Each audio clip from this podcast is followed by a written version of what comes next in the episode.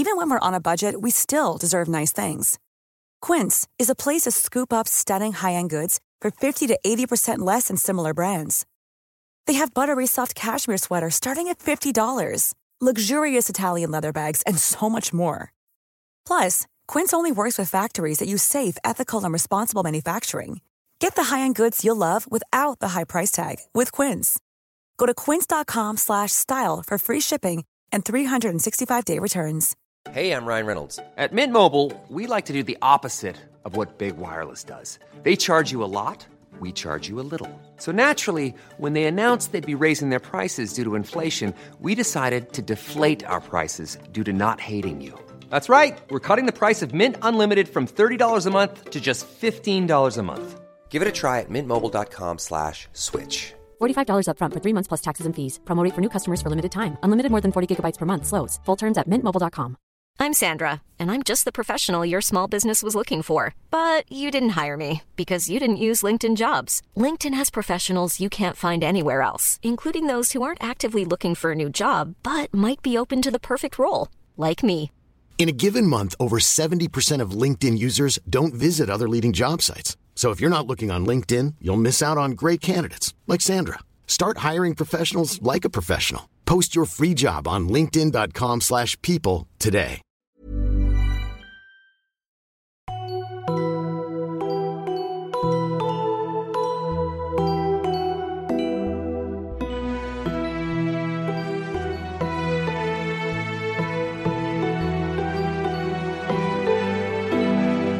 Und herzlich willkommen zur zweiten Folge zum sechsten Buch von Harry Potter. Und ihr hört, ich hoffe, ihr wisst das, auf ein Butterbier, euren Lieblings-Harry Potter Podcast. Den macht Stefan, der sagt gleich auch Hi.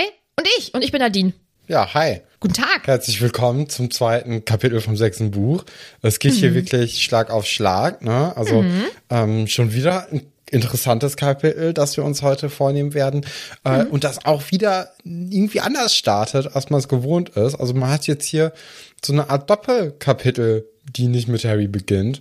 Das, äh, das ist ja schon recht ungewöhnlich. Mhm. neu. Ja. Ja. Wobei, war das nicht auch im vierten Buch so ähnlich? Nee, da war das erste und dann ähm, das zweite beginnt dann ja damit, dass Harry aufwacht von dem Schmerz in der Narbe. Ah, ja, richtig. Ja. Ja, das hatte ich dann Ja. schon wieder vergessen gehabt. Ach, Mann, Mann, Mann, Mann, Mann. Ah, Immer noch ja. Mogel. Ach, Mann, Mann, Mann. Aber das war auch, also dieses Buch, das habe ich mir, glaube ich, auch nicht nochmal angehört. Weil ich fand das schon so ein bisschen, Das vierte? das Ah, war okay. so mit diesem ganzen Turnier und so. naja, Ja. Naja. das hat mich nicht so abgeholt. Ja. Ist ja auch noch nicht so krass lang her. Vielleicht äh, braucht das auch einfach noch so ein bisschen Pause. Ne? Also ich glaube, das so ganz schnell hintereinander dann nochmal zu hören. Ja. Ja, genau. Das kann man nur das bei Tribute- Gute, ein guter Einwurf, weil ich habe ja auch am Ende vom letzten Buch gesagt, oh, weiß ich jetzt gar nicht, wie ich das bewerten würde. Ich müsste das nochmal sacken lassen. Und es hat sich jetzt in den letzten drei Wochen dann doch ein bisschen sacken lassen. Fand ich dann doch ziemlich gut eigentlich. Also doch, hat mir gut gefallen. Das, das fand ich ganz toll. Ähm, ich weiß noch nicht, ob das irgendwie an das zweite Buch hereinkommt für mich persönlich. Ich glaube, das ist relativ nah dran. Aber diese, äh, dieses Ganze mit Umbridge und so, das ist schon eigentlich recht spannend gewesen. Und es hat mir dann auch gut gefallen. Und ähm, dass Umbridge auch nochmal so ein kleiner Bösewicht ist, der jetzt eigentlich gar nicht so richtig auf der bösen Seite war, ist natürlich auch eine schöne Neuerung gewesen, sondern die war ja einfach nur auf dem, auf Seiten des Ministers und dadurch dann auf einer bösen Seite. Ja, und stimmt. Das war, glaube ich, ein ganz guter, ein guter Kniff. Doch, fand ich gut. Da, da habe ich jetzt noch mal ein bisschen drüber nachgedacht in den letzten Tagen. Und äh, das ist sehr gut, dass wir darüber gerade noch mal kurz gesprochen haben. Sehr schön. Ich möchte auch noch mal kurz über was sprechen. Und zwar über unseren Merchandise. Oh mein Gott. Ja, da haben die Leute uns den Shop ja quasi leer gekauft, ne? Absolut. Letztes Mal. Ja. Also da, da freuen wir uns äh, wirklich sehr, dass die Designs so gut angekommen sind und ähm, dass da jetzt auch schon einige Bestellungen eingetrudelt sind. Das ist äh, ja für so einen kleinen Podcast wie uns eigentlich ziemlich cool, dass das so funktioniert und da freuen wir uns wirklich total drüber einfach. Also Ja, voll. wir sind überwältigt. Ja. Ach man, falls ihr uns, also ihr könnt uns natürlich auch gerne zeigen, wie das so aussieht bei euch. Würde mich auch ganz darüber freuen, weil es ist einfach nicht so real in meinem Kopf, muss ich gestehen. Wenn ihr bestellen möchtet, könnt ihr das gerne machen. Wenn ihr es nicht wollt, ist das auch vollkommen in Ordnung. Wir finden euch deswegen trotzdem noch großartig. Ja, genau. genau, den Shop verlinken wir euch natürlich in unserer Folgenbeschreibung. Und jetzt springen wir ins Kapitel, würde ich sagen. Und ich möchte eben was zum Kapitelnamen sagen. Ja, hau raus. Das Kapitel heißt ja Spinner's End. Und das ist für, für die deutsche Übersetzung ein bisschen schwierig, weil es ja das deutsche Wort Spinner gibt. Das ist damit allerdings nicht gemeint. Also das ist, soll nicht verrückt da heißen, sondern eher so im Sinne von ähm, to spin, also sich so eine Geschichte zusammenspinnen. Eher vielleicht auch ein, so eine Lügengeschichte oder sowas ausdenken. Also Okay. ähm, das soll es halt eigentlich sein. Das lässt natürlich das Kapitel jetzt nochmal im anderen Licht erscheinen, ne? Weil Ja. Mhm. es geht ja jetzt hier um Snape, ne? Und man ist sicher, dass damit spielt ja das ganze, die ganze Buchreihe eigentlich, dass Mhm. man nie so richtig weiß, auf welcher Seite denn Snape jetzt wirklich ist. Und auch dieses Kapitel hängt damit ja viel, ähm, also geht ja eigentlich darum. Und wenn jetzt auch noch das Kapitel so heißt, dass man sich eben nicht so richtig darauf verlassen kann, wo jetzt hier die Wahrheit gesagt wird, dann ähm, muss man das natürlich dann auch beachten ne, in der Kapitelbesprechung. Von daher, sehr guter Einwurf. Sehr gern. ja, du hast es ja gerade schon gesagt, es ist wieder ein Kapitel ohne Harry. Hast du damit gerechnet? Nee, warum auch? Ne? Also Harry ist ja unser Harry und äh, deswegen hätte ich jetzt schon gedacht, dass man da wieder hinkommt. Ich finde es aber sehr gut, dass wir Harry noch nicht so erleben. Also, dass man jetzt erstmal, es startet ja mit Narzissa und mit Bellatrix und dann auch mit Snape und Wurmschwanz. Das ist ja alles eine ganz, ganz wilde Kombination, mit der man jetzt nicht unbedingt gerechnet hat. Aber das ist natürlich auch wichtig, dass wir diese Seite äh, ein bisschen mehr beleuchten, weil wenn man jetzt nur das über Harry, wie er diese Sachen wahrnimmt, erfährt, ist das natürlich ein bisschen schwierig, einen Einblick auf, äh, einen Einblick in die dunkle oder auf die dunkle Seite zu bekommen, weil ähm, ja, also da, da kriegen wir ja auch nur Informationen aus dem Tagespropheten oder wenn mal der ein oder andere Politiker da äh, ja was durchsickern lässt. Ne? Ja, das sehe ich auch so. Ich finde diese gesamte Stimmung vom Kapitel sehr spannend, mm, sehr bedrückend. Ich finde, es geht ja auch schon sehr bedrückend los. Also da ist eine stillgelegte Fabrik, es ist alles irgendwie düster und Das so ist ein bisschen Arbeiterviertelmäßig, ne? Also England hat ja auch ganz, ganz viel von diesen ähm, äh, Backsteingassen und Häusern. Finde ich super schön irgendwie. Ist natürlich alles, äh, äh, alles so arbeiterschaftmäßig und auch alles sehr klein, aber dann trotzdem total teuer.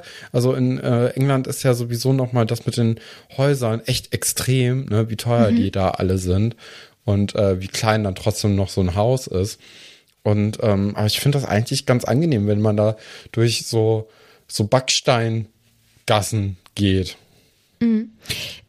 Findest du die Beschreibung hier angenehm oder ist das dann Nee. eher so? Das ist mehr so äh, persönliche Erfahrung. Also jetzt hier wird das natürlich alles so, also auch Bellatrix und Narzissa sagen so, okay, hier wohnt er, ist ja scheißgegendmäßig und äh, dann auch mit so alten Fabriken und so. Aber das muss man auch mögen. Also ähm, so so Industriebrachen finde ich aber auch eigentlich ziemlich cool. Also äh, klar, wenn jetzt irgendwie so mit umwelttechnisch da Probleme gibt, ist natürlich nicht so cool. Aber äh, wenn man so durchs Ruhrgebiet fährt, ist, ich finde es schon irgendwie auf eine gewisse Art und Weise ästhetisch auch. Also Hat auch hat eine bestimmte Stimmung auch, ne? Also ja, genau. jetzt in diesem die, Fall die Stimmung nicht so schön, aber irgendwie. Aber ist ja, aber ist natürlich auch traurig, ne? So ist ja nicht. Ja, vor allem jetzt hier ist es halt schon sehr verlassen und ja, einfach düster. Ähm, ja, und ich finde die Beschreibung irgendwie ganz cool. Äh, also das allererste Lebewesen, was wir ja, glaube ich, so richtig kennenlernen, ist dann dieser Fuchs, der dort langläuft. Und also die erste. Nee, das Kapitel beginnt ja im Prinzip aus der Sicht des Fuchses irgendwie. Relativ schnell hat sich das dann leider erledigt, weil ja dann zwei Personen in ähm, so einem Kapuzenmantel auftauchen. Und die eine Person, die ruft auch ganz laut, warte. Und dann erschreckt sich halt der Fuchs und ähm, ja, versucht, glaube ich, zu entkommen. Das klappt halt nicht. Ein grüner Lichtblitz taucht auf und ähm, der Fuchs ist tot. Und äh, dann erscheint eben eine Frauenstimme, die sagt, ähm, ja, war jetzt nur ein Fuchs. Äh, sie dachte, es wäre vielleicht ein Au äh, Aurora. Und dann sagt sie, Sissy, warte. Und bis dahin wissen wir ja noch nicht so ganz, wer es ist. Den Namen Sissy kennen wir ja auch noch nicht, aber es stellt sich heraus, das ist Narzissa. Ja, Also, genau. Und äh, finde ich, äh, find ich irgendwie ganz interessant, dass Narzissa und Bellatrix dann wirklich auch mit so Spitznamen so angesprochen werden andauernd. Mhm. Weil ich finde beide Namen eigentlich relativ cool in ihrer Urfassung. Aber diese Spitznamen, die zeigen natürlich auch, dass auch unter den bösen Leuten man sich dann eben mit so Kosenamen anspricht, oder Ja. nicht Kosenamen, aber mit so Spitznamen, sondern dass die da halt auch so einen ganz normalen Alltag haben, um ihr böse Sein drumherum. Ja, und ich finde, es sind zumindest liebevolle Spitznamen, weil ich finde sowohl Mhm. ähm, Sissy als auch Bella eigentlich niedlich oder schön. Ja, Bella Und, ähm, heißt ja auch schön, ja, ne? genau, Und äh, na, Sissy ist natürlich auch äh, hier mit, mit Sissy und dem Kaiser und Franz hier, ne? Ganz großartig. Wird ja mit Z geschrieben, ähm, von Ach so. Narzissa. Mhm. Und kommt Narzissa von Narzisse? Von der Blume? Von der Blume, ne? Ja, dann ist es ja irgendwie eine Parallele zu ähm, Lilly, oder nicht? Lilie? Denke ich mal. Oh Gott, da habe ich mich ja richtig gut vorbereitet. Ich bin jetzt ganz selbstbewusst, das ist auf jeden Fall so. Oder so. Sehr schön. Ähm, und genau das, was du gesagt hast, denke ich nämlich auch. Ich finde es ganz cool, dass man nochmal so einen anderen Eindruck von ja eigentlich bösen oder bös dargestellten Menschen bekommt. Nämlich, dass die ja auch zumindest mal einen normalen Alltag hatten und jetzt ja ähm, zumindest diese Spitznamen auch weiterführen. Ich finde das ganz cool. Ja, gefällt mir sehr gut. Ja, und gerade Narzissa, ne? Die gewinnt ja in diesem Kapitel unheimlich, ne? Ja, man fühlt mit ihr. Ne? Obwohl das, ja, aber da komme ich später noch zu. Bellatrix versucht, ihre Schwester aufzuhalten, die ja mit sehr großen Schritten und auch sehr ähm, entschieden in eine Richtung geht. Hast du schon ahnen können, wo es hingeht irgendwie? Oder warst du ganz aufgeschmissen, als du das Nee, ich war überrascht, dass wir überhaupt mit Bellatrix und Narzissa jetzt starten. Und ähm, dann, woher soll man denn wissen, wohin die jetzt laufen? Also das ist so, wow, okay, das ist jetzt was ganz Neues. Auch Charaktere, zum Beispiel eine Narzissa, die hat man ja, glaube ich, auch noch nie sprechen hören. Und das ist dann so, okay, was, wie sind die denn drauf? So, wer, was ist sie? Und äh, wie gehen die auch als Geschwister miteinander um, ne? Hast du das Gefühl, dass die sich lieben? Ja, glaube ich schon. Ich auch. die klar Bellatrix äh, stellt sie noch mal ganz kurz in so einer Gasse und dann wird auch der Zauberstab eingesetzt, um sich frei zu machen. Aber ich glaube, das ist mehr aus dem Grund, dass diese Dringlichkeit da ist. Aber man sieht ja dann trotzdem auch, dass Bellatrix halt mitgeht und Narzissa dann nicht alleine lässt und auch wie sie dann nachher diskutieren, was man jetzt sagen kann und was nicht, dass man da schon aufeinander achtet. Ja. Was ich spannend finde, ist, dass Bella sagt, Sissy, deine eigene Schwester, das würdest du nicht tun. Also das Wort tun fehlt. Also da, da fühlt sie diese starken Familienbande auf jeden Fall, Bellatrix. Später, wenn es dann um Draco geht, ist es irgendwie schon ein bisschen anders, aber da habe ich sowieso ein, zwei, drei Sätze zu, zu sagen. Narzissa ist sehr bestimmt und sie sagt, es gibt nichts mehr, was ich nicht tun würde. Man merkt, äh, finde ich direkt, dass sie sehr verzweifelt ist. Und dabei wissen wir ja zu diesem Zeitpunkt noch gar nicht, worum es geht.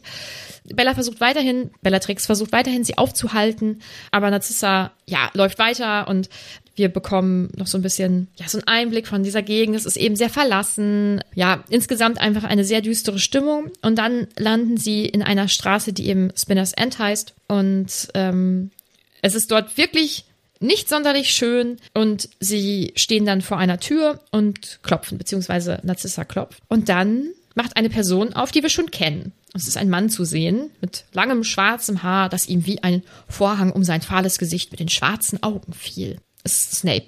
Ja, überraschend, dass er in so einer Gegend wohnt. Also generell, dass er ein Haus außerhalb von Hogwarts hat. Überraschend, weil eigentlich hat man ja gedacht, okay, die leben halt in Hogwarts und auch während der Ferien, weil das zum Beispiel gegen Weihnachten oder auch in den Osterferien ja eigentlich immer so ein Ding war, dass sie da alle gewohnt haben.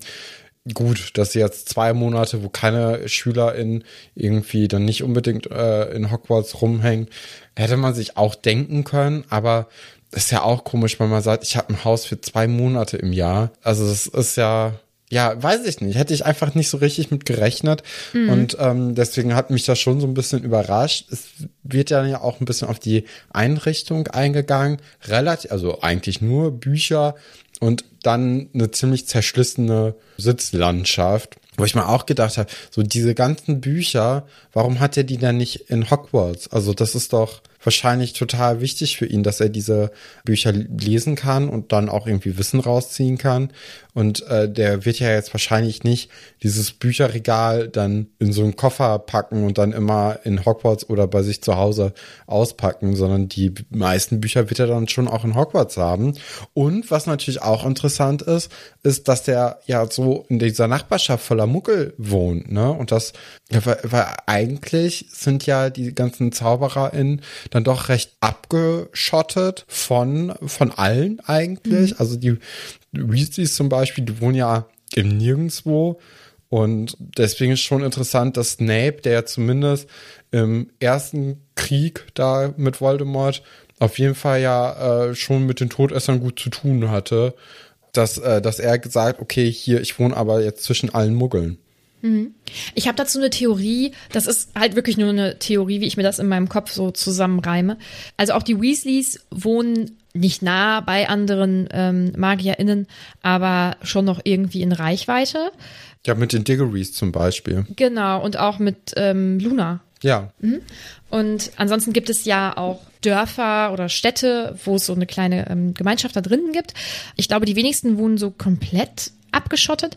Und bei Snape ist einfach so mein Gefühl, er ist ja einfach kein richtiger Teil der Zaubererwelt. Vielleicht auch selbst gewählt. Ich glaube, dass er, könntest du dir vorstellen, dass er in Nachbarschaft zu anderen Hexen und Zauberern lebt? Irgendwie finde ich, passt das für mich nicht. Ich glaube, er ist einfach so, ein, ja, so einsam. Mhm. Ich glaube schon, dass das eher passen würde, als jetzt in der Nachbarschaft zu Muggeln zu wohnen. Und vor ja? allem in so einer direkten Nachbarschaft. Mhm. Weil das, äh, für mich hört sich das mehr nach so einem, ja, nach so einer typischen englischen mhm. äh, Vorstadt, Stadt ja. an. Also, wo das wirklich so Haus an Haus ist. Vor allem auch sehr hohe Häuser und sehr schmale Häuser. Und das ist ja dann schon ziemlich nah dann an anderen mhm. Muggeln. Und da habe ich ihn halt null gesehen. Also mhm. ja, das hat mich dann doch überrascht. Ja, ich, für mich passt das so ein bisschen zu diesem einsamer Wolf-Ding. Ja, aber ist wie gesagt nur meine, meine Theorie in meinem Kopf. Wir merken sofort, Narzissa ist ihm gegenüber auf jeden Fall aufgeschlossener, was vielleicht auch einfach an ihrer Verzweiflung liegt. Bellatrix halt gar nicht. Und das, finde ich, ist ein Detail, was sehr spannend ist weil sie ist ja ein richtiges Fangirl, was Voldemort betrifft. Und ich glaube, dass er in ihren Augen auch eigentlich nichts falsch machen kann oder so. Aber bei dieser einen Sache hat sie das Gefühl, dass er sich täuscht. Und mhm. vielleicht gibt es auch noch mehr Sachen, das wissen wir jetzt ähm, zu diesem Zeitpunkt nicht, aber es kommt zumindest, ähm, oder es kam bisher nicht vor, dass sie irgendwie an ihm zweifeln könnte. Aber was Snape betrifft, ist sie sehr skeptisch. Ja. ja. Und bringt das ja auch sehr deutlich zum Ausdruck. Also das macht ja einen riesen Teil von diesem Kapitel eben aus dass sie ihm null traut. Es geht ja jetzt aber erstmal damit weiter, dass Narzissa auch fragt, sind wir alleine und können wir hier ungestört und ungehört auch sprechen? Und Snape sagt dann, ja, das geht. Ähm, hier ist nur noch äh, Wurmschwanz. Aber Ungeziefer zählt nicht, oder? Also, schönes Verhältnis zwischen den beiden, kann man schon sagen. Snape. Naja, also ist ja auch verständlich, ne? Also, wobei auch das irgendwie nicht so richtig, weil Wurmschwanz und Snape sind ja beides so Leute, die übergelaufen sind äh, oder vermeintlich übergelaufen. Ne? Also bei Snape weiß man nicht so richtig, aber er ist ja auf jeden Fall irgendwie, wenn er nicht auf, also wir kriegen ja jetzt hier so gesagt, dass er durchgehend eigentlich immer für den dunklen Lord gearbeitet hat und aber in, in Augen der Magierschaft ist er ja von dem dunklen Lord zu den guten Leuten übergegangen. Und Wurmschwanz ist ja auch von den guten Leuten zur dunklen Seite äh, übergegangen. Und dann sind ja beides so gesehen eigentlich diese Ratte oder dieses Ungeziefer. Und äh, beide wohnen aber irgendwie anscheinend momentan zusammen. Und dann sagt Snape, nee, aber ich bin schon was Besseres als der. Was mhm. ein interessantes Konzept ist. Ich glaube, dass Wurmschwanz in dieser Gemeinschaft einfach keinen richtigen Platz hat, weil was man so mitbekommt, ist, dass die Todesser das ja aus voller Überzeugung machen. Und ähm, im dritten Buch sagen ja Sirius und Lupin auch zu und über Wurmschwanz, dass er einfach immer Angst hat und sich dann immer zu Stärkeren hingezogen fühlt. Also, dass, es, ähm, dass er das nicht aus Überzeugung so richtig macht. Und ich meine, zwischen Wurmschwanz und Snape ist ja auch in der Jugend einfach auch viel vorgefallen. Also er war zumindest Teil dieser Clique, die ähm, Snape eben so gemobbt hat Stimmt. und so. Also viel Liebe ist dazwischen definitiv nicht. Und ich glaube, dass Wurmschwanz tatsächlich einfach so dieses Außenseitertum innehat, weil er nicht, weil er das alles aus weil er einfach sehr ängstlich ist und das gefühlt ja auch nur aus Angst macht. Also vielleicht steht er auch hinter diesen ganzen Sachen, weil ich glaube, du musst zumindest in Teilen irgendwie das gut finden. Ansonsten weiß ich nicht, ob man da in diesem Ausmaß mitzieht oder ob man sich halt einfach zurückhalten würde. Ich weiß es nicht. Aber er ist halt schon anders als die anderen. Ne? Er ist ein Überlebenskünstler. Ja, ja, das trifft es ganz gut, finde ich. Ja. Snape äh, will dann halt auch, dass er ihnen Getränke vorbeibringt. Also er ist ihnen offensichtlich einfach gar nicht gleichgestellt. Wurmschwanz versucht sich für fünf Sekunden dagegen zu wehren. Es klappt halt nicht. Ähm, er bringt die Getränke, er versucht zu lauschen. Das kommt natürlich raus, weil Snape ist nun mal nicht doof. Und es gibt Geheimgänge. Das finde ich ja immer toll in so, in so Häusern. Ja. Äh, das, das ist immer, ja, ich, ich hätte auch gern irgendwie so einen Geheimraum, wenn ich mal später groß bin und ein eigenes Haus hab oder so. Dann, dann fände ich so ein kleines Geheimzimmer irgendwie ganz cool, wo man dann Mhm. so ein Buch aus dem Regal ziehen muss und dann öffnet sich eine Tür. Also das ist ja gerade so, wenn man Kind ist und das dann in Filmen und äh, Serien dann sieht, denkt man immer so, boah, das will ich auch haben. Oder wenn man es im Buch liest, wie hier, äh, dann ist das so, uh. in, in Hogwarts gibt es natürlich auch ganz, ganz viele dieser Geheimgänge. Aber dadurch, dass das so groß ist und auch nicht so privat, sondern so ein Ding ist, finde ich, ist da nicht ganz der Zauber da. Nee, das ist nicht so Außer- besonders, ne? Ja, außer bei der Kammer des Schreckens natürlich, weil Ja, da klar. äh, ist natürlich auch nur VIP, ne? Mhm. Und äh, nur Leute, die da Parsel reinsprechen können, dürfen da rein. Das ist ja eigentlich nur Harry. Das Finde ich immer noch schade, dass man den Raum nicht mehr nutzt. Ja. Äh, Ich wollte als Kind immer so eine verborgene Rutsche haben. Weißt du, dass man so Ja, durchs Haus rutschen kann. ja.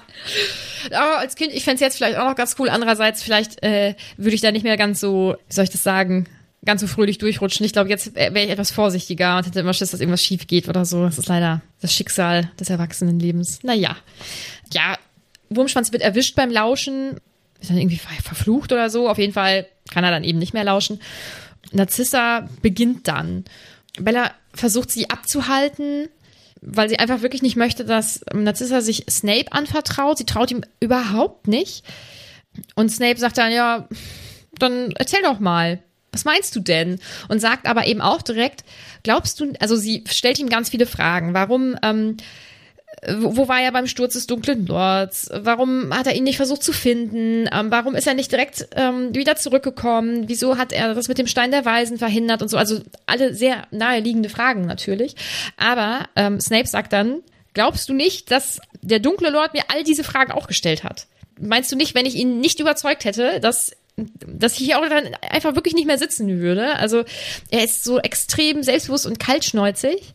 Spannend. Also er ist ja immer sehr kaltschnäuzig, aber ich finde, hier erleben wir ihn trotzdem noch mal so einen Ticken anders. Weil ja, sonst er ist er ja schon aggressiv und vor allem hat man ja jetzt hier auch diesen ähm, Moment, dass er nicht mit Kindern redet oder agiert, sondern mit jemandem, den wir auch schon als äh, ebenfalls kaltschnäuzig und auch skrupellos kennengelernt haben und einer der Leute, die am meisten von Voldemort überzeugt sind. Und äh, dementsprechend ist das hier nochmal ein bisschen anders zu bewerten, als wenn er mit Harry Potter da so rumredet, der, weiß ich nicht, irgendwas zwischen 11 und 15 ist. Ja. Das ist halt äh, ein anderes Level einfach. Ja, absolut. Und er sagt auch, wie, also so nach dem Motto, wie hätte ich ihn denn täuschen sollen? Er ist so der begabteste Zauberer, der hier auf der Erde wandelt. Auch schlau. Weil je nachdem, also wenn, wenn, ähm, äh, wenn Bella dann sagt, naja, aber du kannst ja vielleicht äh, Das besser. Augmentic, Ja. ne, dann, dann sagt sie ja quasi indirekt, dass Voldemort nicht gut legally Mantic machen kann. Und deswegen ist ja dann Snape besser als Voldemort. Und das ist natürlich etwas, was überhaupt nicht in ihr Weltbild passt.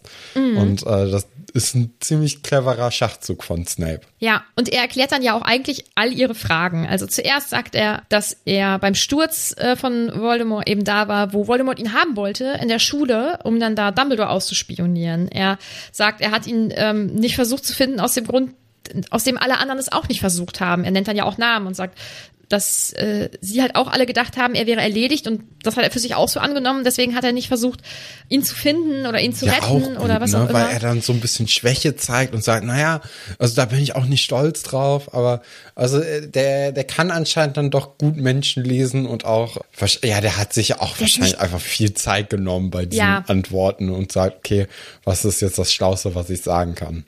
Ja, und er, man merkt einfach, er ist wirklich intelligent. Also er, er weiß ja auch, was es für Zweifel gibt. er würde ja sicherlich andersrum auch zweifeln und hätte Fragen. So. Und er weiß einfach ganz genau, ähm, wie er darauf reagieren muss und ähm, hat sicherlich auch alles sehr gut durchdacht, sein gesamtes Vorgehen ja gut durchdacht. Also wir erfahren ja auch, ähm, also, oh nee, was ich richtig gut finde, ist, dass sie sagt, öh, ich habe im Gefängnis gesessen und du hast da schön im Trockenen gesessen und hast es dir gut gehen lassen und so.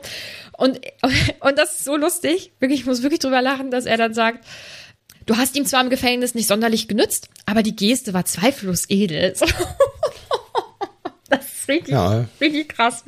Ja, und sie, natürlich wird sie sauer. Und das, ich glaube, er findet es auch ganz lustig. So. Also er weiß natürlich auch, dass es sie provozieren wird. Und hier, du warst ein Hogwarts und du warst das Schoßhündchen von Dumbledore und so.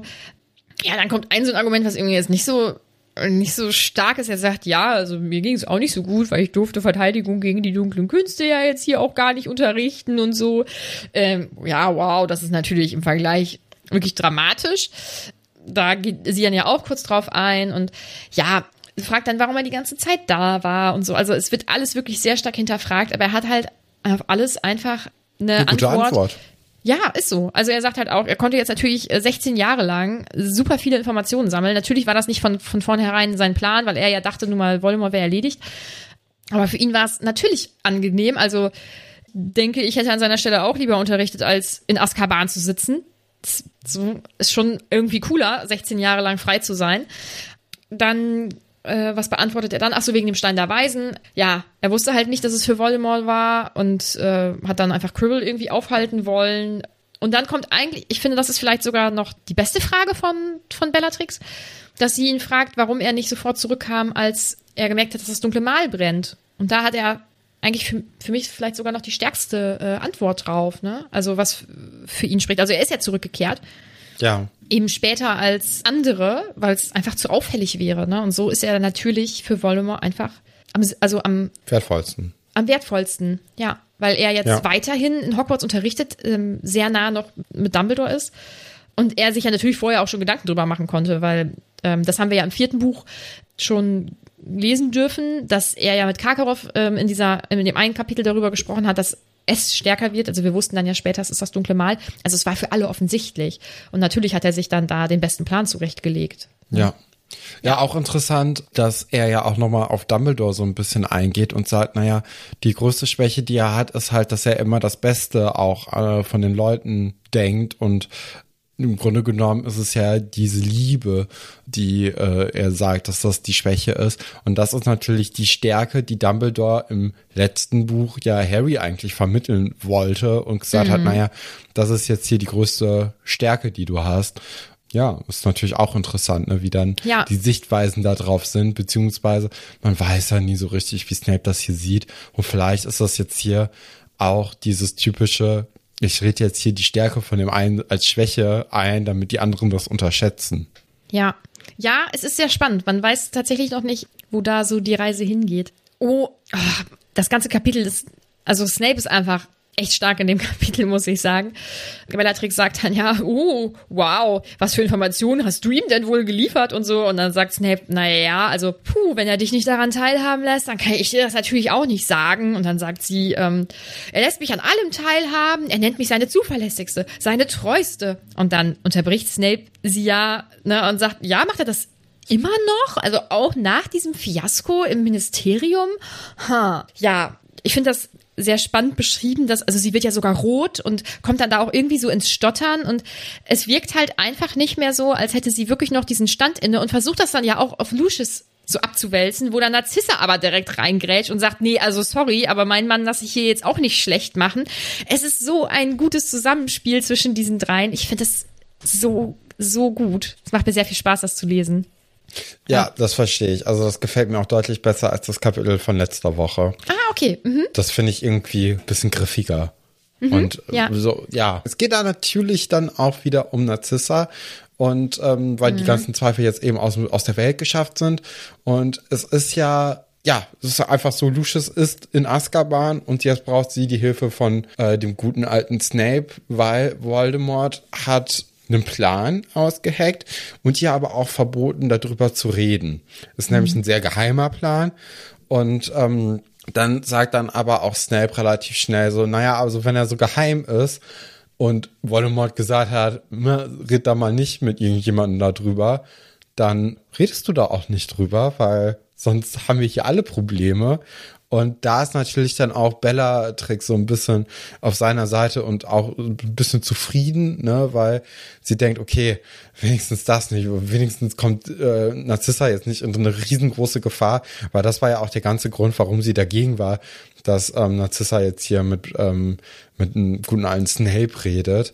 Aber es kommt dann ja auch raus, dass Snape sagt, naja, aber ich kenne den Plan. Also wir können darüber reden, ohne darüber zu reden. Und dann ist das ja alles in Ordnung. Und da ist natürlich dann auch die Frage, ob er den Plan wirklich kennt oder ob er einfach nur, weil es wird ja wieder irgendwie beschrieben, dass sie sich in die Augen gucken andauernd, ob da nicht einfach wieder Legimentik äh, angewandt wird und äh, dadurch dann eben Informationen ja, reingeholt werden. Gerade so eine Narzissa, die natürlich jetzt auch total aufgelöst ist, ist dann vielleicht auch nicht auf diese Oklumentik vorbereitet, weil vielleicht können die das, vielleicht auch nicht. Und wenn sie es können, dann ist sie vielleicht einfach gerade total verwundbar und äh, denkt daran nicht so richtig oder ist, ist nicht so richtig in der Lage, das zu machen oder merkt gar nicht, dass überhaupt die Legimentik angewandt wird. Ja, kann ich jetzt gerade nicht so viel zu sagen. Würde ich dich einfach mal im Dunkeln lassen. Was Neues für dieses Buch. Ja, genau, ja, ja. Ich finde es auch sehr spannend, dass Narzissa nochmal auch an ihn appelliert im Sinne von, du warst immer Dracos Lieblingslehrer oder bist Dracos Lieblingslehrer und ähm, du bist ja auch schon lange befreundet mit meinem Mann und so, weil die kennen sich ja tatsächlich auch schon Ja. seit der Schulzeit, ne? Also ähm, Lucius ist zwar ein bisschen älter, aber er war ja äh, Vertrauensschüler, als Snape dann zur Schule. Ach, wirklich? Ja, ja, das Oh. ist so zeitlich, ja, genau. Das ist natürlich auch eine gute Information, ne? Ja. Aber auch interessant, also es geht ja hier vor allem um Draco eben. Mhm. Und äh, dann ist natürlich die Frage, was so ein Draco anrichten kann, ne? Das ist so. Meinst weil du's- er ist ja, ja, der, der hat ja jetzt auch, also ich denke mal, alle anderen Todesser, die sind da schon alle ein bisschen gewiefter und auch ein bisschen besser ähm, in ihrer magischen Ausbildung. Da hätte ich jetzt schon gedacht, dass man irgendwie, also wir wissen ja auch nicht, welche Aufgabe Wollte ich er fragen, was du- bekommen hat. Hm. Vielleicht, dass er die Leute aus Azkaban irgendwie befreien muss. Weil ich denke mal, das sollte höchste Priorität haben, dass man eben guckt, dass die Leute, die jetzt eingesperrt sind, dass die eben rauskommen. Aber dann denke ich mir auch so, ey, ein Draco, der ist, hat doch gar nicht die Zeit dafür, irgendwie nach Azkaban zu tingeln und zu sagen, ja, hier, Leute, kommt mal mit. Das muss ja auf jeden Fall sehr gefährlich sein und dann ähm, wird es ja schon Sinn ergeben, wenn man dann eher dann Richtung Hogwarts guckt und Richtung Dumbledore, dass man da versucht, irgendwie ranzugehen. Aber mein erster Gedanke war halt wirklich, die Leute aus Azkaban zu befreien. Und dass man eben diese ganz, ganz schwierige Aufgabe eben gibt, weil äh, es kommt ja auch so ein bisschen raus, dass, dass die Familie Malfoy einfach so ein bisschen dafür büßen muss, was Lucius angestellt hat im Ministerium, weil er diese Mission unter seiner Leitung ja nicht so richtig erfolgreich beenden konnte. Und ja, also entweder irgendwas mit Hogwarts oder mit Azkaban. Mein erster Eindruck wäre jetzt eher Azkaban, weil das ja so eine un unmögliche Aufgabe irgendwie für Draco zu sein scheint. Und niemand kann ihm mehr so richtig helfen und so. Und jetzt muss vielleicht, also die, die große Bitte, die Narzissa jetzt ja hier hat, ist eben, dass Snape ihm hilft. Ja, weil sie halt Angst hat.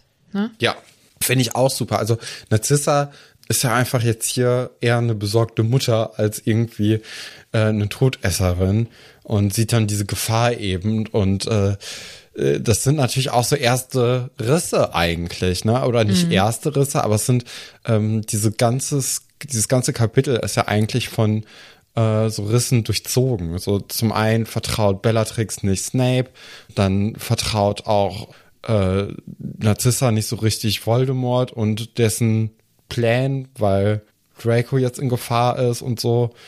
Also das ist schon interessant, so dass da anscheinend schon auch viel im Argen liegt. Sie, nee, ist kein Spoiler, kann man sich eigentlich herleiten. Sie ist ja auch tatsächlich keine Todesserin, ne? Tod. Ach, ist sie So. nicht? Mm, mm. Also sie ist schon sie gehört ja irgendwie offensichtlich dazu, so quasi ihr Anhang, der gehört halt dazu, aber sie ist nicht so ganz offiziell in diesem Kreis. Ne? Also sie war ja zum Beispiel auch beim Friedhof nicht dabei, es war ja nur ihr Mann. Okay, aber woher weiß sie dann von der Aufgabe? Ich denke, dass sie schon so ja, irgendwie so im Dunstkreis mit dazugehört. Man kann auch, glaube ich, dazu, ja, was heißt dazugehören? Äh, zumindest in seinem Dunstkreis existieren, ohne dass man ganz offiziell diesen Titel Todesser hat. Ja.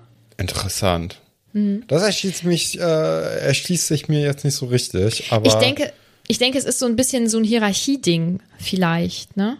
Ist sie einfach also, nur nicht fähig genug? Ich weiß nicht, ob das was mit Fähigkeit zu tun hat. Erinnerst du dich äh, im fünften Buch erklärt Sirius ja Beispiel. Hm, doch, das ist so. Vielleicht ist sie einfach nicht überzeugt genug, ne? Weil man, man merkt ja jetzt hier schon, dass sie so Befehle hinterfragt.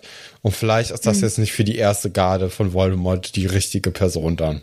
Ja, oder manchmal ähm, findet man das vielleicht ganz gut, aber man will keine Arbeit reinstecken. Also in bestimmte Vorgänge oder so, ne?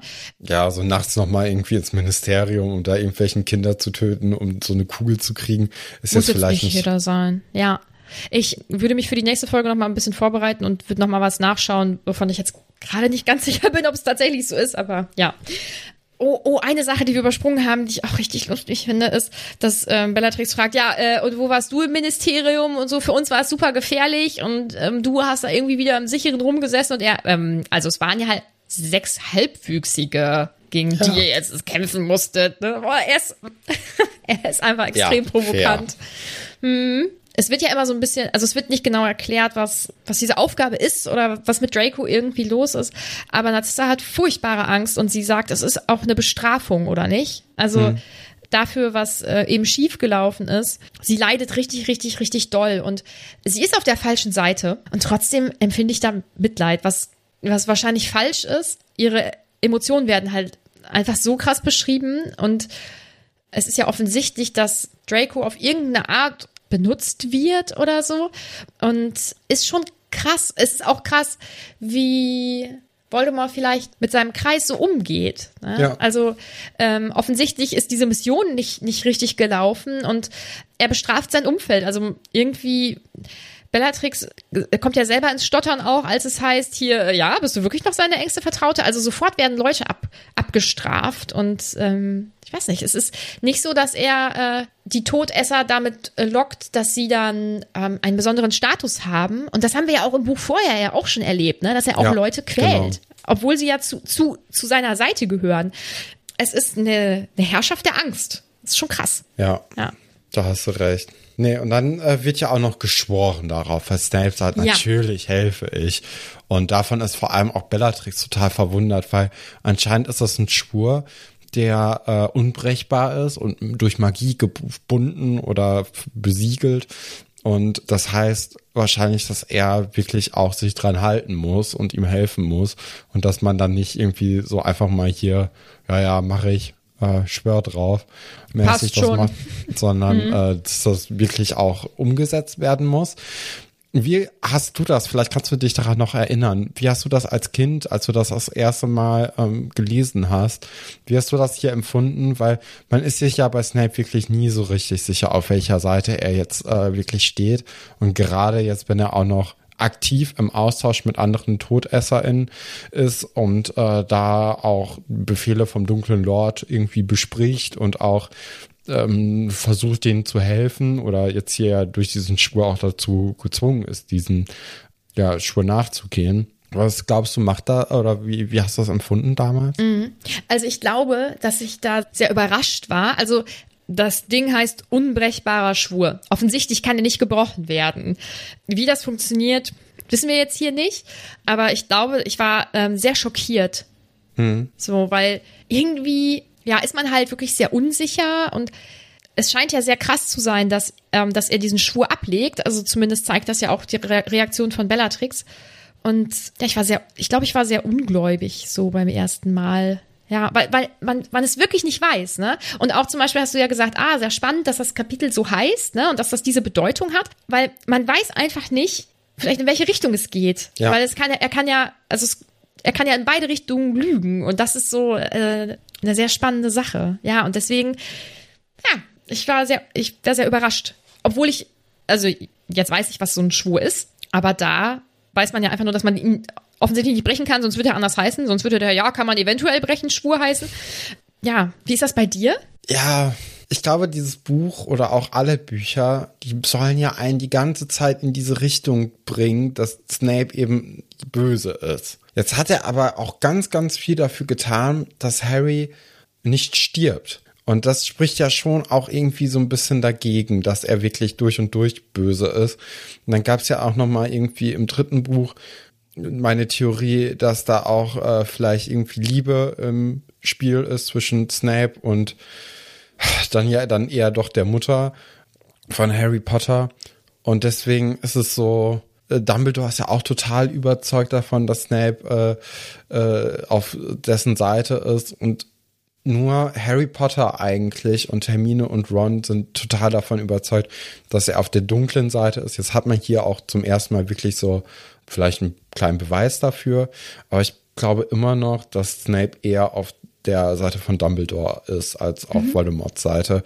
Gerade mhm. auch weil Voldemort einfach mit so viel Angst regiert. Ich glaube, wenn man die Wahl hat zwischen jemanden, der einem unterdrückt und durch Angst irgendwie gefügig halten möchte oder jemanden, äh, der das eben nicht macht. Und auch äh, bei dem Orden des Phönix, ne, war das ja auch eigentlich immer so, dass Snape immer diese ganz gefährliche Aufgabe hat und auch als Voldemort zurückgekommen ist, dann war ja auch Snape direkt so bisschen blasser und so, okay, dann muss ich halt wieder jetzt hier Doppelagent spielen. Ich glaube, das ist immer noch so, dass, dass Snape eben auf der guten Seite ist, aber wir glauben sollen, dass er eben auf der schlechten Seite ist. Hm. Und das Coole ist ja, beides wäre ja irgendwie krass. Weißt du? Ja. Also es ist egal, was es von beiden ist. Es, ich, äh, ja, ich finde es richtig cool, weil irgendwen verrät er ja offensichtlich. Und ja, oh, ich finde es gut. Naja, ja, das war jetzt das Kapitel. Sehr spannend, sehr verschlüsselt. Ist ein gutes Rätselkapitel irgendwie. Und von der Stimmung einfach sehr, sehr gut. Also düster, emotional. Es, also ich finde es vor allem wieder sehr gut geschrieben, weil äh, in, in meinen Augen ist Narzissa einfach ein böser Mensch und sie steht hinter bösen Sachen. Auch wenn sie vielleicht nicht richtig Teil des Ganzen ist, unterstützt sie es ja. Ne? Und trotzdem habe ich persönlich Mitleid mit ihr, weil sie so ja. leidet, weil sie offensichtlich Angst um ihren Sohn hat und ja, weiß ich nicht. Ich finde, das macht ganz viel mit einem. Ich finde das sehr gut. Das ist ein sehr gutes Kapitel in meinen Augen. Ja, ja finde ich auch. Kommen wir zu den Fragen und Anmerkungen. Moment, Moment. Ah, Tupolina, ich glaube, die Frage können wir noch nicht stellen. Hm, vielleicht wäre das was für einen späteren Zeitpunkt. Topolina schreibt, wie spannend ist bitte die Dynamik zwischen Sissy und Bella und Bella und Snape. Ja, geil. Und so unerwartet, oder? Also dieses gesamte Kapitel finde ich im Ablauf so unerwartet. Das finde ich äh, richtig cool. Topolina möchte außerdem wissen, warum hat Bella den süßen Fuchs getötet. Ja, finde ich auch richtig scheiße. Aber ja, das ja ist natürlich Grund. so ein klassisches Trope-Ding, dass man ähm, in so Filmen zum Beispiel, wenn, wenn jemand wirklich böse sein soll, dann wird irgendwie der Hund getreten. Ich glaube, im ja. Englischen heißt es auch kicking the dog. Und wenn du ah, jetzt erstmal okay. Äh, so einen Fuchs tötest aus ja aus Vorsicht quasi, weil du andauernd irgendwie die Gefahr darin siehst, dass jedes Lebewesen in deiner Umgebung eben einer der anderen Seite sein könnte und du auch so skrupellos bist und direkt auch alles tötest, bevor du irgendwie versuchst, da irgendwie hinterzukommen, ob das dann wirklich auch ein Auror jetzt in dem Falle ist oder nicht, dann setzt das natürlich so einen Ton, ne? So hier, ich, mhm. ich bin gnadenlos. Und äh, das ist natürlich auch ganz wichtig dafür, dass wir danach diese Konfrontation von ihr mit Snape haben werden und dass wir dann sehen, okay, wenn wir selbst Snape nicht so richtig einschätzen können, auf welcher Seite er steht, Bellatrix ist auf jeden Fall auf der dunklen Seite und deswegen müssen wir sie gar nicht in Frage stellen. Ja, sehr gute Erklärung. Ich fand, äh, das wusste ich auch gar nicht. Kicking the Dog, das kannte ich nicht. Hm, cool. Sie möchte außerdem wissen, wie habt ihr euch Snapes Haus und Wohnort vorgestellt? Ja, gar, gar nicht, nicht. Ne? Nee. Überhaupt nicht. Der hat für mich gedacht, im Schloss gelebt. Wohnt. Ja. Ja, Oh Gott, hier sind so viele Nachrichten zu dem Fuchs. Also alle finden es schlimm. ich kann es verstehen. Ach so, Topolina möchte außerdem wissen, warum wohnt Wurmschwanz bei Snape? Rächt Snape sich für seine Jugend an ihm? Das wird ja im äh, Kapitel gesagt, ne, dass der dunkle Lord äh, Wurmschwanz zu Snape geschickt hat, damit er ihm unterstützt, dass man da glaub, irgendwie hilft. Ich könnte mir vorstellen, also das wird nicht aufgelöst, keine Ahnung, dass das so ein bisschen so ein vorgeschobener Grund ist. Ich habe so ein bisschen das Gefühl, dass Snape auch auf ihn acht geben soll, dass der nichts Doofes macht. Ich glaube, dem wird einfach nicht vertraut. Ähm, vielleicht auch was seine Hintergedanken betrifft, aber auch was seine Fähigkeiten betrifft. So, weil beispielsweise im vierten Buch erfahren wir ja, dass er das Wurmschwanz einfach extrem unüberlegt gehandelt hat und ja in so einen, äh, eine Kneipe gegangen ist oder in einen Pub oder so und da dann ja auf die Bertha getroffen ist. Also er war ja unvorsichtig. So. Und ich habe, also vielleicht ist es auch so ein bisschen, dass er da Ja, und der hat ja auch in letzter sollen. Zeit viel bei Voldemort dann gewohnt und dem irgendwie gedient. Und vielleicht ist er auch einfach nervig. Ja, ja. Maria möchte wissen, was denkt Stefan passiert, wenn man einen unbrechbaren Schwur bricht. Vielleicht stirbt man dann. Das muss ja Konsequenzen haben. Ja, ja. Mhm, Oder vielleicht kann man den auch gar nicht brechen. dass man Vielleicht dadurch, dass die Magie im Spiel ist, wird man im Zweifel dazu gezwungen, ihm zu helfen, selbst wenn man es gar nicht möchte in dem Moment. Ja, ja. Das wird ja, das wird wahrscheinlich ähnlich auch sein. Auch da wissen wir ja nicht, was die Konsequenz ist, wie die Teilnahme am Trimagischen Turnier. Du hast einen Vertrag geschlossen, einen magischen. Und du wirst dich daran halten müssen, auf irgendeine Art. Ne? Lara fragt, wie findet ihr, dass wir Harry jetzt immer noch nicht wiedersehen? Sehr Sau gut. Cool. Ja, Ja. gefällt mir auch richtig gut. Ähm, Naemi möchte wissen, ist das Verhalten von Narzissa nachvollziehbar? Absolut. Ja, ist vor allem menschlich, ne? Also da Ja. hat man zum ersten Mal das Gefühl, dass auf der dunklen Seite auch irgendwie Menschen mitmachen. Und, oh, das habe ich vergessen zu sagen, da wollte ich ja drauf eingehen. Am Anfang ähm, zückt Narzissa ja ihren Zauberstab und richtet ihn gegen Bella. Und sie sagt dann ja, oh, deine Schwester und bla bla bla. Und dann, und das ist für mich sehr fernab von den Lebensrealitäten von den meisten Menschen, denke ich mal, sagt sie ja, oh, und wenn ich Kinder hätte, ich Ja. würde sie in den Dienst stellen. Und ich glaube, ähm, dass man das, wenn man keine Kinder hat, wahrscheinlich einfach auch gar nicht so ganz nachvollziehen kann. Und da kann Ja. man ganz viel behaupten. Und es gibt sicherlich Menschen, die sowas tun, was ganz schrecklich ist. Aber ich weiß nicht, ob Ah, da muss man auch krass überzeugt sein oder Ja. krass indoktriniert worden sein. Ja. So. Ja, das finde ich sehr spannend. Ja, ja. Und Naemi möchte wissen, was sagt ihr zum Namen des Wohnortes? Passend? ja, dann ja schon, ne? Schon gut, ne? Ja. Gwenael möchte wissen, was treiben Wurmschwanz und Snape wohl so den ganzen Tag? Ich glaube, die reden nicht viel miteinander. Nee, und ich glaube, wenn, dann drangsaliert Snape Wurmschwanz. Ja. Auf irgendeine Art. Ja. Also, ähm, den ersten Teil haben wir im Prinzip schon. Gwenael möchte nämlich wissen und generell, wir hatten ja schon mal in Band 4 als erstes Kapitel etwas außerhalb von Harrys Perspektive. Hier sind es gleich zwei Kapitel. Warum könnte das so sein und warum ausgerechnet die beiden Schwerpunkte? Gut, für die letzte, fürs letzte Kapitel hast du es ja schon gemacht.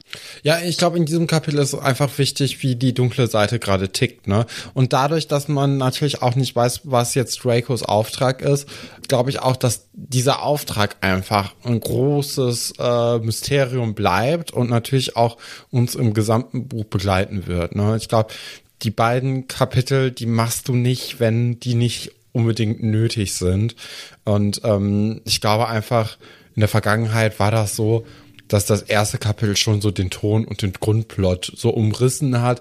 Natürlich so ein bisschen in Rätsel gesprochen, damit man nicht sofort weiß, ah, okay, das wird jetzt hier passieren. Aber ich gehe mal davon aus, dass dadurch, dass wir eben nicht wissen, was Draco machen muss, dass das das große Ding ist in dem Buch, ähm, worum es geht. Ja. Der Plot ist ja wahrscheinlich jetzt auch einfach, also der wächst ja mit von Buch zu Buch. Es wird ja, es kommt ja immer mehr dazu. Und vielleicht ist der auch wirklich einfach so groß, dass es jetzt zwei Kapitel gebraucht hat, die in Ja, unterschiedliche ja Richtungen unterschiedliche gehen. Ne? Aspekti äh, Aspekte. Ne? Auf der einen Seite, was haben die, was haben die Todesser vor, und auf der anderen Seite, äh, wie sieht eigentlich im Ministerium aus und äh, wie versuchen die jetzt gegen Voldemort und Konsorten irgendwie vorzugehen? Was hat sich politisch getan? Fatsch ist ja jetzt nicht mehr am Start, sondern Scrimger. Und äh, wie versuchen die jetzt irgendwie ja gegen Voldemort eben einzukämpfen? Und das kriegst du eigentlich, wenn du durchgehend in Harrys Perspektive bist, kriegst du eben nicht so gut mit und äh, kann dir nicht so gut erzählt werden. Ja. Oh, weißt du, was ich letztes Mal vergessen habe zu sagen? Nee. Also zu, zum letzten Kapitel kannst du auch nicht wissen, weil ich habe es nicht gesagt. Das ist eine Frage. Zwei Sachen sind ja eingetroffen, die Dumbledore zu Fatsch an zu Beginn von Band 5 gesagt hat. Nee, Ende äh, Ende 4. Die Riesen sind jetzt offensichtlich ähm, auf der Seite Ja. von Voldemort und ähm, die Dementoren, die, Dementoren hätten ja auch. ja ja, uh, und richtig gruselig, dass die brüten und deswegen diese Nebel da sind und die gesamte Stimmung so gedrückt ist. Oh, finde ich, finde ich richtig krass. Ja. Gut, das waren ähm, alle Fragen und Anmerkungen. Top und Flop. Top, finde ich, gibt's nur eine Person, Narzissa. So, die, die kümmert sich so um Draco und hat mega Angst einfach um sein Leben. Und äh, ich glaube, das äh, ist dann schon topwürdig, auch wenn Ja. Snape ganz gut eigentlich argumentiert und ähm, sehr schlagfertig hier kontert und alles. Aber da finde ich Narzissa dann doch besser, weil sie einfach, weil, weil einfach ein bisschen Menschlichkeit dann reinkommt und ähm, das finde ich einen ganz guten Kniff. Kann ich voll verstehen. Ich habe trotzdem Snape genommen, weil, also äh, böse sind sie ja offensichtlich alle, äh, in einem unterschiedlichen Ausmaß vielleicht. Aber irgendwie, ich glaube, ich habe jetzt ähm, deine, deine Standardperspektive quasi eingenommen, wer äh, ein guter, wer für mich der, der stärkste Charakter in diesem ähm, Kapitel ist. Das, was ein, das heißt ja nicht, gekriegt. ja, hast du. Das heißt ja, ja nicht, dass er der gute Mensch in diesem Kapitel Ja. ist, sondern ich finde ihn einfach so stark. Ich, ähm, Aber ich finde, alle drei sind eigentlich sehr, sehr stark. Boah, mega. Es ist wirklich ein, ein krasses Kapitel. Und auch das habe ich als Jugendliche, glaube ich, einfach nicht so gesehen. Ich glaube, als Jugendliche waren für mich so diese sehr Hogwarts-lastigen, gemütlichen Kapitel und so ganz, ganz toll. Sind sie auch immer noch. Die gehören auch immer noch zu meinen Favoriten. Aber das sind halt so Sachen, die weiß ich erst ähm, richtig zu schätzen, seitdem ich einfach ein bisschen, seitdem ich unglaublich ähm, reif und erwachsen und weise bin. Nämlich, ja. Ich finde das schön, dass du dabei weiterhin so ernst guckst. Dankeschön. Ja, gerne doch. Nee, und dann Flop. Wer ist bei dir Flop? Ist es Wurmschwanz oder ist es Bellatrix? Ich habe Bellatrix genommen. Ja. Schwierig, Kann ich aber verstehen. ja, ich glaube, es ist so Hab ich dieses. auch. Ja? Ja. Ich glaube, bei mir ist das so dieses, ja, wenn ich Kinder hätte, da, ich würde sie da einsetzen und weil sie, ähm, ja, weiß nicht, die ist einfach krass. Es war ein bisschen schwer, finde ich, den Flop zu nehmen, weil sie ja, weil sie ja alle eigentlich so in eine Richtung gehen. wenn alle du ja, Mhm. so denkst, wie du vorhin gesagt hast, dass du da einen Top äh, gewählt hast, so weil er wichtig ist ähm, und weil er irgendwie gut geschrieben ist, dann ist es sehr schwierig, jetzt hier Bellatrix zu nehmen. Deswegen hätte ich schon Mhm. Ja. fast eher gedacht, dass du Wurmschwanz nimmst, weil der wirklich total egal eigentlich für dieses Kapitel ist. Ja. Und deswegen habe ich mich hier auch mehr auf diese Moralschiene begeben und gesagt, okay, hier finde ich Narzissa irgendwie moralisch gesehen ganz Mhm. gut, weil sie sich um ihren äh, Sohn kümmert und Bellatrix eben eher nicht so, weil sie so krass davon überzeugt ist. Da muss man, finde ich, auch immer von Kapitel zu Kapitel abwägen, unter welchem Gesichtspunkt man das jetzt hier sehen möchte und sehen Ja. kann. Gerade Ja. wenn so wenig Personen nur da vorkommen. Ja. Ich glaube, ähm, dass wir das zum Glück immer noch ganz gut erklären. ich meine, ich glaube mittlerweile ähm, ist das auch verständlicher alles. Am Anfang war es ja von der Kritik ein bisschen Ja, schwierig. da gab es Diskussionen, du. Ja, ja. Ja, also mir hat das Kapitel extrem viel Spaß gemacht. Ich hoffe, dir auch. Ja, hat es. Ach so, oh Quatsch, nee, wir müssen ja noch mal eben sagen, was im nächsten Ausblick, Kapitel vorkommt. Ja. Wollen und nicht wollen. Ja, das, also diese Überschriften von den Kapiteln machen es einem nicht leicht, äh, hier zu, zu gucken. Vielleicht geht's um Wollmäuse. Nee, also ähm, ich denke mal, dass man jetzt hier, nachdem man zweimal Harry nicht gesehen hat, äh, dass man jetzt dann doch diesen Schritt zu Harry Potter machen wird und dann gucken wird, wie er dann so das Leben verbracht hat in den letzten zwei Wochen und ähm, vielleicht auch, wie sehr der Orden des Phönix, der ja am Ende vom letzten Buch gesagt hat, hier ähm, Familie Dursley, wir gucken schon nach ihrem Kind, ne, wenn sie den irgendwie schlecht behandeln, wir stehen auf der Matte. Vielleicht gibt's da dann irgendwie sowas, wo dann ähm, ja, wo Harry dann einfach mit äh, den Leuten da konfrontiert wird und ja die Dursleys mit denen konfrontiert werden und äh, dass man dann eben guckt, dass es Harry gut geht. Äh, ja, das könnte ich mir jetzt so vorstellen, wenn es denn wirklich mit Harry ähm, beginnt und auch ähm, von ihm handelt. Äh, ich gehe aber schon stark davon aus, weil auch ja jetzt in der Frage zum Beispiel war so, ey, wir haben hier zwei Kapitel ohne Harry. So, hm, wie, wie findet ihr das denn? Ich glaube dann nicht, dass da noch ein drittes Kapitel ohne ihn kommen würde. Ja, aber das ist so meine Einschätzung. Das werden wir alles nächste Woche erfahren. Bis dahin könnt ihr euch natürlich mit Shirts und Tassen eindecken, wenn ihr das wollt. Bewertet uns gerne, das freut uns ganz, ganz doll, wenn ihr das macht. Folgt uns auf Instagram, folgt unserem Podcast da, wo man ihm folgen kann. Kommt auf Discord, macht einfach alles so wie immer, ihr wisst es doch. Und ansonsten hört nächste Woche wieder rein. Bis dann. Bleib buttrig.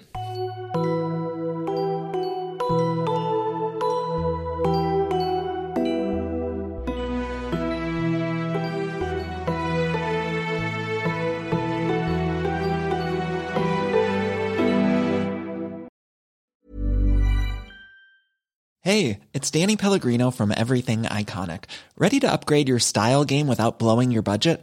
Check out Quince. They've got all the good stuff shirts and polos, activewear, and fine leather goods, all at 50 to 80% less than other high end brands. And the best part? They're all about safe, ethical, and responsible manufacturing. Get that luxury vibe without the luxury price tag. Hit up quince.com slash upgrade for free shipping and 365 day returns on your next order. That's quince.com slash upgrade. Hi, I'm Daniel, founder of Pretty Litter. Did you know cats tend to hide symptoms of sickness and pain? I learned this the hard way after losing my cat, Gingy. So I created Pretty Litter, a health monitoring litter that helps detect early signs of illness by changing colors, saving you money and potentially your cat's life. Pretty Litter is veterinarian developed, and it's the easiest way to keep tabs on your fur baby's health right at home. Go to prettylitter.com and use code ACAST for 20% off your first order and a free cat toy. Terms and conditions apply. See site for details. Hey, it's Paige DeSorbo from Giggly Squad. High quality fashion without the price tag? Say hello to Quince. I'm snagging high end essentials like cozy cashmere sweaters, sleek leather jackets, fine jewelry, and so much more. With Quince being 50 to 80% less than similar brands. And they partner with factories that prioritize safe, ethical, and responsible manufacturing. I love that. Luxury quality within reach. Go to quince.com slash style to get free shipping and 365 day returns on your next order. Quince.com slash style.